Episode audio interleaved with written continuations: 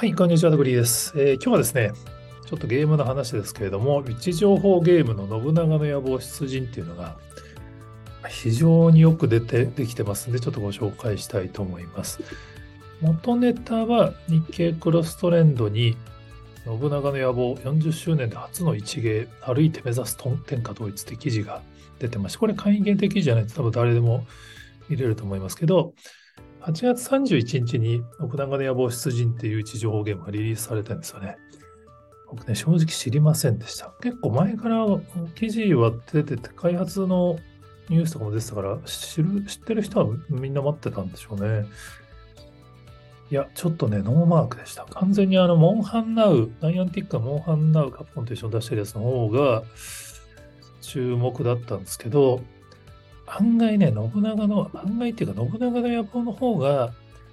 長く位置情報ゲームとしてプレイするのに向いてんじゃないかなっていうのをちょっと思ったのでご紹介です。モンハンナウはモンハンナウであのよくできてるんですけど、まあ、やっぱゲームなんですよね。だからその、なんだろう。まあ、ポケモン GO に近いですかね。移動しながらあのモンスターを飼っていくっていう意味で、その、ゲームをプレイしたい人には多分向いてるんですけど、信長の野望はどっちかというと放置ゲーで、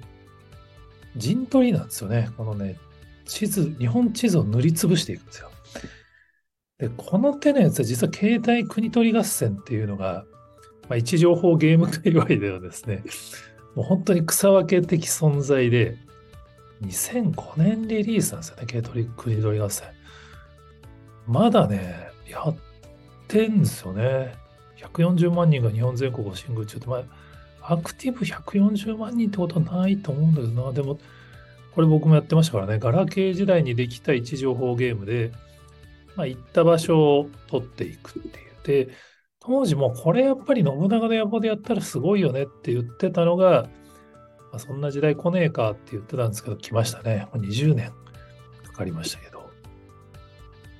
まあ、スマホで地図を塗りつぶしていくタイプのゲームですね。まあ、この手のゲームはそれこそ携帯国取り合戦に始まり、スマホでもあのテクテクテクテクだったかな。ドワンゴさんかどっかが出してましたけど、やっぱりちょっとこう、楽しめるんだけど、あんまりマネタイズに向いてないみたいなので、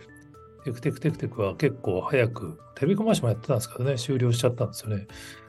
でも、やっぱね、今回の大長の野望なんで、ね、さすがそこは光栄テクモゲームズ、よくできてます。もうね、これは、まあ、日本統一してやるかどうかわかんないですけど、まあね、地道になんだろうな、この営業とかで移動が多いサラリーマンがやるのに最適ですね。サラリーマンつったらもう戦国武将ものもど真ん中世代だと思う信長の野望とかね、ど真ん中世代だと思うこれはね、ハマる人多いと思うんですね。女性の利用率はちょっと低くなるのかな。まあ、ポケモン GO とかに比べると全世代って感じじゃないですけど、まあ、携帯国取り合戦もね、なんだかんだコアファン多いですからね。それのまあ、信長の野望版なんで、これはね、ちょっとおすすめです。まあ、位置情報に関しては個人的にもすごいずっと注目していて、なんかジオメディアサミットっていうイベントで議論なんかもしたことあったんですけど、当時やっぱり位置情報っていう新しい、時計的なものが生まれたことによって、その時計によって時間を測るっていうのができたように、位置情報によってその位置を使うメディアが増えるんだっていう議論をしてたのが、ちょっと懐かしいですね。これ2010年とかですからね。まあ、当たり前にモンハンにポケモンに信長で野望にっていうゲームが位置情報を組み合わさったものがあるのが普通の時代になったなっていうのをちょっとしみじみとしながら、えー、プレイしております。今僕レベルいくつだったかな ?10 いくつですけど、はい、あの、皆さんもよければちょっと遊んでみてください。やっぱりね、この、ポケゴとか、モンハンは別に、遠くに行く理由っていうのは実はあんまないんですよね。ドラクエウォークとか一応地域ごとになんかアイテムみたいなのありますけど、信長の山はね、なんつってもやっぱね、シンクロしてるんですよね、位置情報で。その、そこに行ってその城とかその武将を取るっていう文脈があるんでね、これはやっぱちょっと戦国時代もの好きな人間からすると、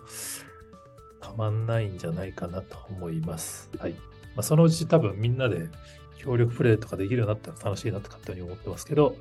まあ、人気が出るかどうかしらですかね。はい。ということで、他にもこんな話してますよって方がおられましたら、ぜひ、えー、コメントやツイートで教えていただけると幸いです。今日もありがとうございます。